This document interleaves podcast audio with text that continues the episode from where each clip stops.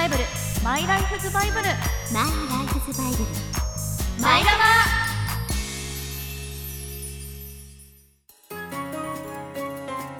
皆さんこんにちは。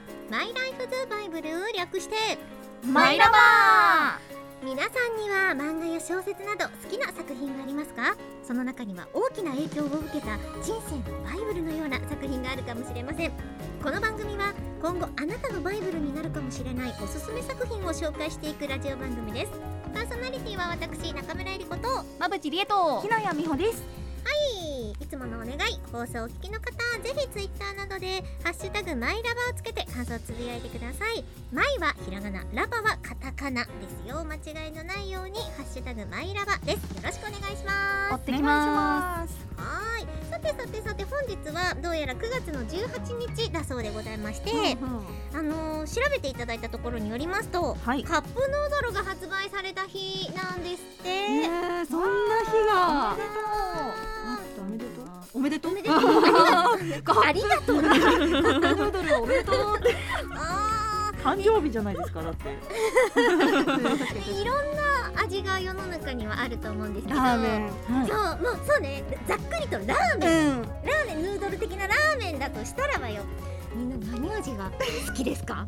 せーのでいきましょう。せーのでいきましょうか。えじゃあちょっとさハッシュタグでも みんなあ頑張ってよ。ハッシュタグでもせーので。せーのでいくよ。大丈夫、えこれ準備できてる、い、けるかな？いけるかな、はい私はできてます。よしよしよし。みんなもつぶやけるかな？大丈夫かな、よし。せーの。塩なんて言いました？なんて言いました？えどうして私だけ私だけ詰められるの？多分塩と豚骨醤油みたいな風に二人からは聞こえたんだけど。あそうですよ。その通りえです。そ塩って。そんな長いラーメンななんて言いました？の味あったって私今思いながら聞いてたんですけどあのまべ塩ちゃんも。塩がひなちゃん。塩です。で私はまぶちは豚骨醤油。あーやっぱつけてたんだ、うんこってり系の。どうして私のだけ誰も聞いてくれないの？えなんて言いました？私全然わかんなかったんだけど。えじゃあもう一回あの問題として三人で一緒に行きましょう。聞き取って聞き取って。塩と豚骨醤油は今答えが出てるから。聞き取ってハッシュタグマイラバでつぶやいてください。中村えり子は何と言ったでしょうか？じゃあもう一度。伝え方ある？行きましょう、はい行きましょう。行きましょう塩醤油か？え？わかんない。なんとかって言ってません？最後。それララーメンの味言ってななにゃにゃにゃなんとかって絶対言って 最後はどうしてもちょっと正式が分かんなくて確かこんなやつだっって言いました。何何えっとうん一個正解言ってもいいですか？ロゼクリームなんとか。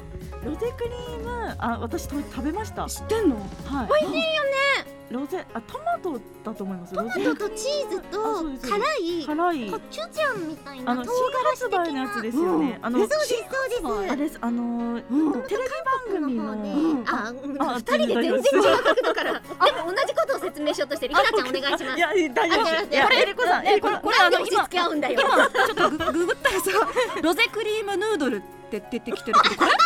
これ？あ話題のロゼクリームって何よってうん。思ったのが、あの YouTube でチャンネルやってるはい。サッシーちゃん、はい。吉原さんがはい。あのやってるそこで。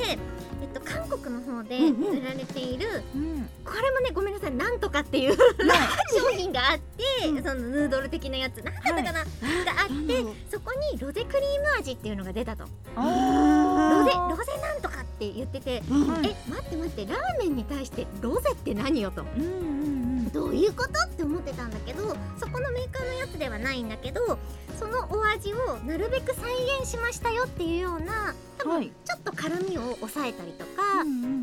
なるべく食べやすい味にしてくれたのかな。それがロゼクリームヌードルっていう名前になって出てたんですよ。初めて知った。同じものじゃないけどきっとこれはそこそこ絶対美味しいに違いないと、そしたらそこそこどころかむちゃくちゃ美味しかったんだけど、う。ん。確かにトマトベースのソースに牛乳や生クリームでまろやかさ。だからそしてコチュジャン。白うんと赤でピンクになるロゼっていう風につけてるんだけどどうやらね？そのパッケージには Z 世代に超絶人気みたいなこと書いてあって。あ最強10代がハマるって書いてます。そうそうそうそうそのあれなんです、うんうん。テレビ番組があって。うんうんうん。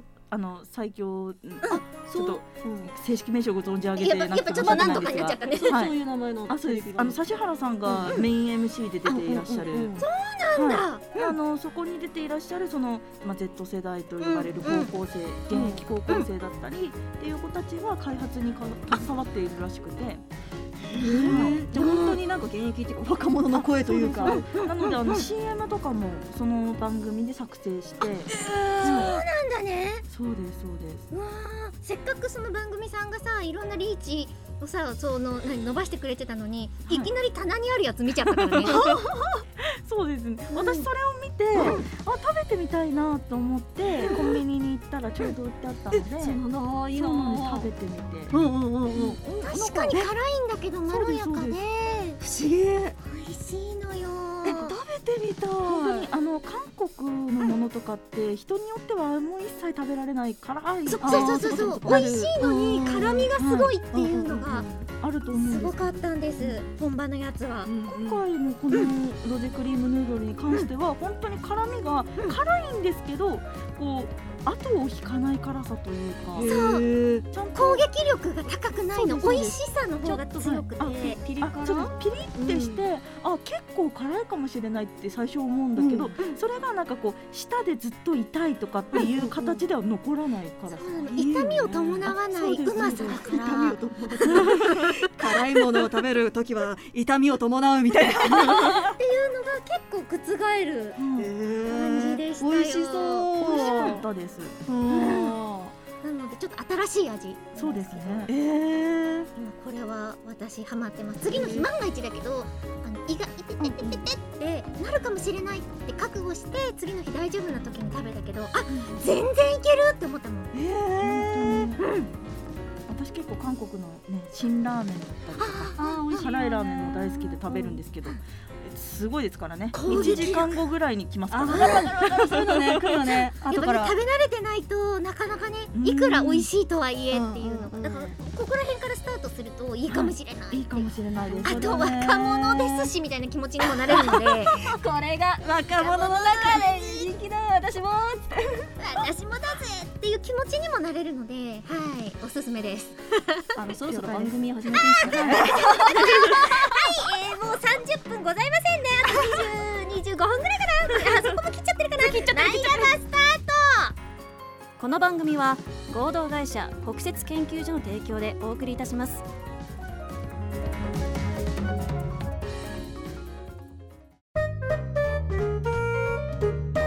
マイラバ。カタラバっている のんびりしている場合ではない。改めまして中村です。もうラーメン伸びちゃいますね。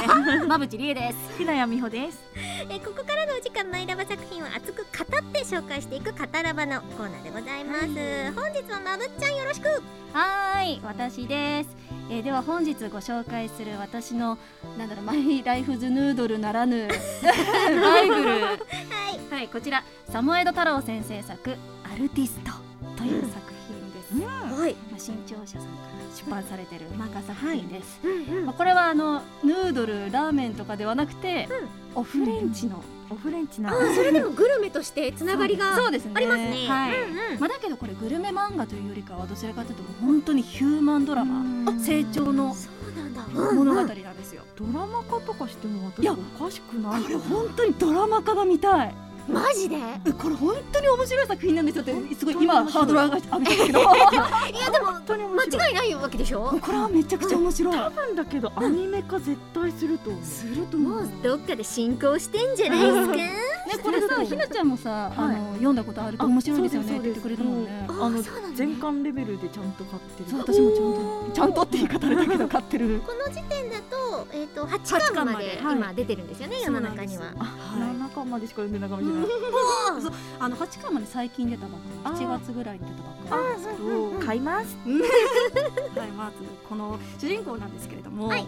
あのパリの高級料理店で皿洗いとして働いてる青年ジルベールっていう人がちょっとねひょろ長のあのなんていうか、あの背の高い人なんですけれど、あのこの人めちゃくちゃ気弱で、もうかなりのネガティブ人間で、もうどれぐらいネガティブかっていうと、なんかトラブルがあった時に、いやあの時はやめるか死ぬかで迷いましたみたいな。なんでその みたいななんで？死ぬに対しては生きるのはずなのに。でも本当にやっぱ人とお話しするのもちょっと苦手なタイプの人で、いつももうすいませんすいません僕が悪いんですみたいな風にとりあえず謝っちゃったりとか、もう結構じゃあおどおど系のあそういう人です、ね。うんなんですけれども、ただのこうちょっとおどおどしてる青年ではなくって、この人めちゃくちゃ抜群に天才的な、ある特殊能力を持ってまして、でそれが嗅覚と味覚が犬並みに鋭いっていう特殊犬ではないんでしょ犬ではない。でも物語の中でもうあなたはもう警察犬になればよかったのにねみたいなそれぐらい本当に見えてるようにこう匂いで全部言い当てるんですよ。でも例えば、うん。なんかこの同僚がハンカ女の子が落としたハンカチを見つめて「あああの子にもう一回会いたいな」とかって言ってたら「うん。ハンカチちょっと貸して」って、うん。で匂いを嗅いで、うん。あこの匂いはクリームとフランボワーズ。あとキャラメルソースの匂いがするね。あそういえばあそこの通りにこのお店があるから、そこに行ってみたらどうかな。もしかしたら店員さんかもしれないよって言ったら本当にいたりとか。うんうんうんうん。であとは匂いからいろんな情報が分かっちゃうんだ。そうなんです。であとはあの、うん。このお店にえっ、といる前前のお店だったかな？あそうです、うん。前のお店に先輩から、うん。その当時の先輩から、うん。やっぱソースは自分で味見をして、うん。味や作り方を覚えてこう盗んでいくもんだよっていうふうに先輩から教わるんじゃねえそうそうそう、うん。盗めって盗んでいくもんだって言われて分かりましたって毎日舐めてたんですけど、である日先輩からこの料理にあのあの時ちょっと舐めろって言ってたあのソースをかけろって言われた時に、えどのソースにします、っていうふうに言うんですよ。うん。えどどのソースって何？って言ったら、いやあの毎日舐めて覚えろって言って舐めてたんですけど味が全部違ったので、どの日のソースですか？そうどそうですそうです。わざと使い分けているんだと思いました。どれにしますか、私そのシーン見たことある。でもめちゃくちゃ有名でそこ紹介されているのをネット上で見たぞ。SNS とか、うん。そのネット広告とか、うん。そういうので結構出てました。3人ぐらい先輩がブワーあそうですってなってでもジルベールは悪気がないかそうそうらなんですよ。覚えろって言われた。よしって思っていて、ちゃんとあのっていうのはどのソースですか、あのはあのだよみたいな、うん。えでもどれみたいになってボコボコにされるやつだよねそうそうですそうですだだから本人は全然悪気はないんですけれども、なんかそういうふうにちょっと人間関係でトラブルになっちゃったりとか。確かに料理人にしたら嫌だようん。ね、お前はさかうんバカ同にしてると思っていたのに違いますって言われちゃうから。しかも自分よりも下っ端だと思っているやつに言われるって、そうですそうです。もう本編でも俺のソースの味がブレブレってことかそう。みたいうんなうんうん。まあ確かになそうなっちゃうかまあ 事実そうなんだけど。でもそれがその分かっちゃうレベルの舌と嗅覚を持っているからこそで別にお店に出せないレベルとかではなかったよっていう。うん。難しいね。うんそうか。だからこう本人は自分はこう特別な能力を持っているっていうふうにひけらかしたりとかそういうわけではなくって、むしろだもうむしろなんかこういう能力ちょっと邪魔だなみたいなちょっとマイナスな感じに捉えていて。で、まあ、そういうジルベールっていう青年が主人公ですけれども、うんこうある日このジルベールが働いてるお店に新入りでマルコっていう、まあ、今時の青年というか、がやってくるんですよ。すごいなんかちょっと気だるげというか、あのチャラチャラしてて髪の毛ツンツンでみたいな感じの人なんですけれど、あ料理が好きあ全然爆笑ははみたいな。で私好きなのがあのこのマルコが、まあ、そういう人ってみたいなっていう時に伸ばし棒が全部、なんかほにゃららななんていうのか波線の伸ばし棒になっててあマルコっぽいなみたいなそういうところからもマルあーマルコの人間性というかなんかそういうのを感じるんですけど。でまあ、マルコはマルコであの、まあ、アルバイトが全然続かなくっていろんな職を転々としてるような人なんですよ。で全然料理も全然興味がないけれども皿洗いとしてこのお店にやってきました。でこの2人が出会って物語が進んでいくんですけれども、うんでこのマルコがきっかけで、ジルベールはあのメグレーさんっていうパリの有名シェフの一人に出会うんですけれど、このメグレーさんが、うん僕が作る新しいレストランで君に働いてほしいってスカウトしてくるんですよ、ジルベールのことを。ただの皿洗いなのに。スカウトしてきて、なんでだなんでだ。いやでもそこも、いろんなドラマがあるんですよ、このただの皿洗いのはずのジルベール、だけどうんなんていうか今いるレストランのシェフにも、うん。どんななんていうのこの秘密がちょっとあってその秘密を知ってるのこのジルベールだけで、うん。ジルベールが実は代わりに新しい新メニューとか作ったりとかしてて、ほうほうほうでほうほうメグレイさんはあの料理は君が作ったんだよねみたいな感じで、うん。あの牛ホホに美味しかった。よ、ソースが良かったよそう。あれが一番良かったよって言ってうん。見抜いてるんですよメグレイさんは。はあ。このジルベールがすげえやつっていうこと。をうんうんうん。でまあもうなんかそこもねすごくうん。見てほしいんですけれど、分かった。うん。で、まあ、なんやかんやいろいろあって、あのメグレイさんのお店で働くことになったジルベールが、うん。しかもびっくりなのがそこでの役職なんですけど、うん。ソーシエっていうソースを作るシェフはいがいるんですけど、うんうんうんパティシエみたいなね。パティあスリーのパティシエルとか。うん。もう本当に厨房で一番の花形と言われている立場なんですよ。へー。あフレンチにおけるソースって。そうです。もう。あのなんだ。肉料理とうん。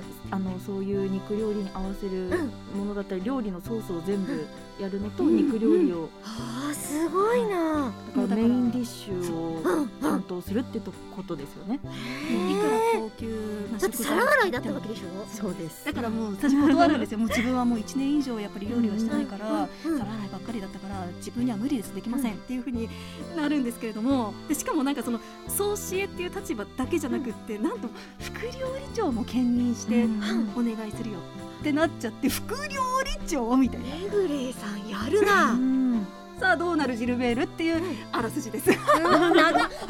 あらすじが。あらすじが長い。これあらすじここ行くまでにも結構感想とはそう言ってるんじゃない？あえっとまだ一巻です。まだ一巻だ。あとねここまでがあねだい。たい12巻ぐらいまで。一二巻ぐらい。結構言ってるよ。あらすとじじゃないよ。この副料理長だよって発表されるのが二巻。です。そうそうそうそうそう。はだから一巻を読んでいただくと、うん。あのこのめぐれいさんに、なんでめぐれいさんのところに行くかっていうところは全部わかる。そう。あ。でもそこの話もめちゃくちゃ熱いというか、なんか親子経営じゃないですけど、あでもなんか親子でやってるあの今レストランにうん。ジルベールはいるんですけど、その親子の絆だったりとかも描かれていたりして、そうしかもなんでこのヒューマンドラマだね。うんうんうん。なんでジルベールがそれくらいの能力を持っているにもかかわらず、うん。皿洗いをしているのかっていうこととか。そっか。なんかさっきの話だとやっぱその人に嫌われてしまう職場ではい、嫌われてしまうからその嫌がらせじゃないけどなってったのかなって思ってたけどそういうことじゃないんだ。うんですよ。そうですね。嫌がらせというかある大きな事件があって皿洗いになってしまう。えー皿を洗うのが誰よりも早いとかさ。そういうことだよね。ないんだよねそうないんだよそうね。そうそうなんですよ。なででも私一番好きなシーンがあって、はいでそれがあのさっきのめぐれいさんのお店で、うんこう新メンバーの前で、うんまあ、一人一人自己紹介お願いしますみたいな。で役職発表があった時に、うん。アソシエイト副料理長になることを、うん。その時にジルベールが知るんですよ。えなる副料理長ですか？私がぼぼ俺がみたいなソシエ。ト副料理長のジルベールだうんみたいに紹介されてうですーってことだ。そうですで、まあ、無理です無理ですってなるんですけど、まあ、実はこのメグレイさんが数年前に事故に遭ってじあの体が不自由になってしまったと。であの現役としてやっぱり長時間厨房に立っていたりとかあの手足もちょっと不自由になってしまって料理ができないと、だから自分の代わりが欲しいって言ってあの人材を探し回っていたんですよね、だからそのジルベールにうん「君は私だ私の分身になりなさい」うん。君は私の下ベロの下の担当だ」いやそんなのもっと無理ですよ、でジルベールはなるジルベールはなるんですけど、もうこの次がめちゃくちゃしびれてメグレイさんが、じゃあ聞き方を変えよう私のレシピを完璧に再現することができるかって聞いて、それはできますって言うんですよ。あめっちゃかっけーと思って。ーなるほどでもね本当にいろんなこのレストランにいろんな天才たちが集まってきているわけなんですけれども、もうなんかそれを見てるとなんか私たちも一人一人が何かの天才なんだなっていうふうに思ったりとか、フレイさんって料理もそうだけど人も料理として見立てて一つのコースを作るためにいろんな天才が必要なんだよっていう人材教育の天才でもあるね。確かに。でこれあの漫画のタイトル「アルティスト」っていうんですけど、うんうん。これもフランス語で芸術家っていう意味で、おー。このいろんな芸術家たち、うん。いろんな天才たちうんでもうなんかジルベールも最初自分には無理ですっていう風になってるんですけど、いろんなそういう天才たち芸術家たちとこうん。う触れ合うというか、料理だけじゃないうんそうそうなんですよ、うん。やっていく中で考え方だったりとか人の絵の接し方だったりとか、そういうのがどんどん変わっていってもう見ててなすごく刺激を受ける。あこういう舞台がフランスであることの意味がうんそこもすごくそうなんです。うん。なんか見てておしゃれな感じ。うんうんうん。そうなんですよ。すごいな人生に不必要なもの無駄なものってないんだね。そううんそうだから料理とは全く関係のない画家さんとか、うん。あと音楽家の人とかも出てきたりとかするんですけど、ん。そういう人たちからもこうちょっと料理に関するようなこととか学んだりとかしていって、この画家さんだったら絵の構造を見て、この料理の盛り付け方をうん学んでいったりとか、全部が通じてるんだなって思ったりとかする作品なんです。はいということでちょっとはい。皆さんも刺激が欲しい、そんな時は、まあ、ヌードルもいいですけれども ちょっと高級なフレンチなんかもいかがでしょうか、えーこちら私が紹介しました作品、えー新潮社さんから出ているサモエド太郎先生作「アルティスト」でした。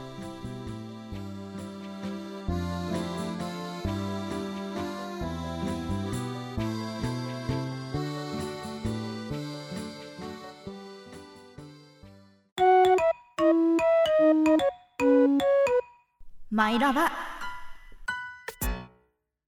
プチラバさあ本日のテーマはこちらです。自分が思う人よりも鋭い部分ありますか？と先ほどまぶっちゃんが紹介してくれましたアルティストの主人公ジルベールのそのまあ能力ですかね、そういったところから、えーインスピレーションを得てのテーマでございます。そう味覚と嗅覚がうん鋭い。うんジルベールということで、えうん。ー人よりも鋭い部分？それってさ人を知ってないと確かはい。に確かに、難しいことだよね。うん。自分がこうだぞって思ってもそれはその相対的なものだったりするじゃない、うん。例えばさ何かを好きだって思う気持ちってさはい絶対的じゃん、うん。ね。人よりも好きだとかっていう風にあんまり思わない、うん。でしょうん。それは思いますね。私世の中を全然見て生きてないから。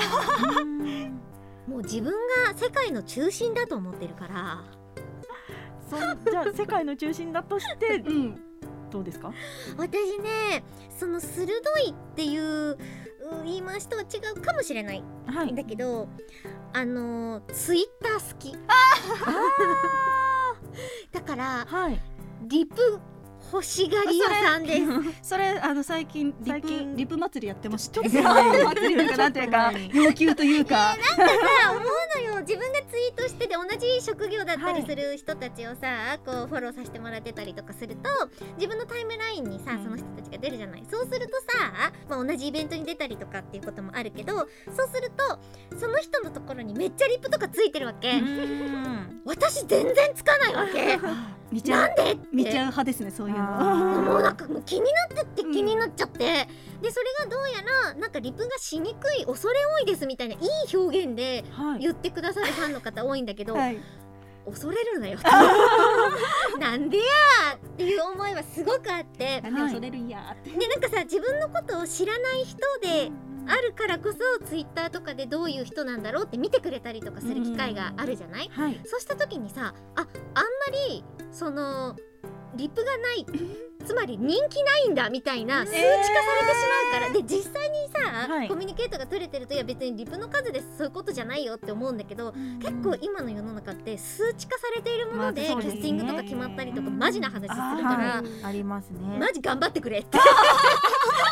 いいねの数とかね。で どれくらいこの人がか世の中に何かをうん。発信すると、うん。周りの人がどれくらい動いてくれるんだよっていうのがいい悪いっていうことじゃなくて、はい数として出てくるから、いやマジリップの民頑張ってくれ。リップの民 すごい思うんだよね、みんな頑張れ。そうそうそうだからそのリップの数に敏感であるっていうのは私人よりも鋭いです。あーなるほど。今ね。今限定。今のえりこさんは。でもおかげで皆さんがいろいろね最近書いてくださっていて嬉しい限りでございます。この調子でよろしく頼みます。引き続き。はい私ですね。というわけで中村えり子さんからのお願いでした。すごいなんかいい感じにまとめようとしたけど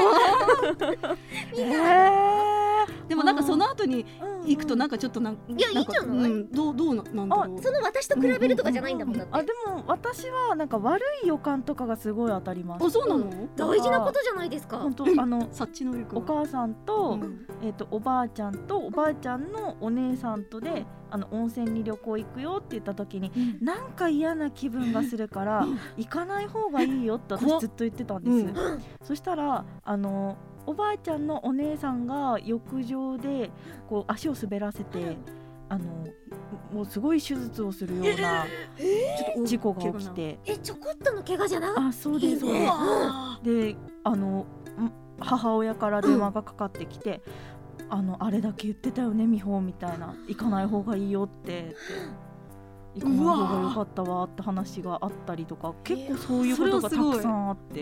へえあるんだたくさん。ねたたくさんあるんだ。今は今はあなんか大丈夫。ハッピー。ハッピー？あなんかなんかあったら言ってね。わかりましたわかりました。よろしく。はい。えまぶちゃんは？えでも私記憶力結構自信あって。おあのそれこそ私もあのこの今回のお話じゃないですけどちょっとイタリアンのお店でアルバイトしてたことがあってその時に歩く顧客名簿って言われて すごい。あそこのお客さんはこの前いついついつにあそこの席に座ってこれを食べてこれを美味しいって言っていた。最初のワインはこれを飲んで、すごい。えそれ特殊能力ですよ。ないけれども。でも今は昨日の晩ご飯も思い出せない。いやすごいよ。なんかそういう能力を持っている人のこう役に立つことができるえーとなんだっけなシェフ名探偵はシェフだったかな。っていう作品うんうん。がありましたよ。えー、そのシェフみたい。シェフおまたやった。すごい。えー、すごい。えもうちょっとそういうところまぶちゃんにこうなんか頼って生きていこうかなと思いました。以上プチラワでした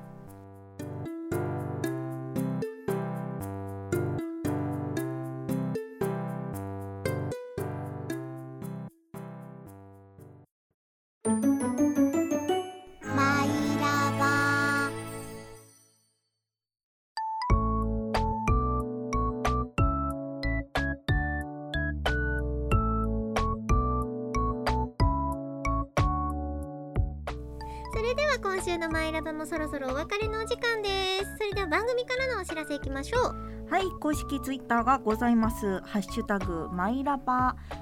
イはひらがなラバカタカナですみんなたくさんつぶやいてくれよな。くれよな。そしそして今度はお便りについてもお知らせだぞ。マイライフズバイブルアットマーク Gmail.com マイライフズバイブルアットマーク Gmail.com こちらにお便り送ってきてくれよな。そうそう今あの10月開催しますよって言ってる、はい。リスラバというコーナー宛てのね、はい。テーマも立てておりますので、はい、そスポーツにも関する作品ということで募集します。待ってます。さあそして来週のマイラバーです。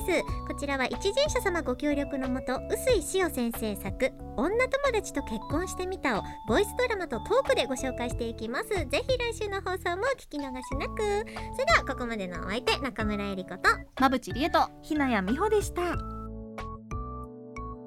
この番組は合同会社北雪研究所の提供でお送りいたしました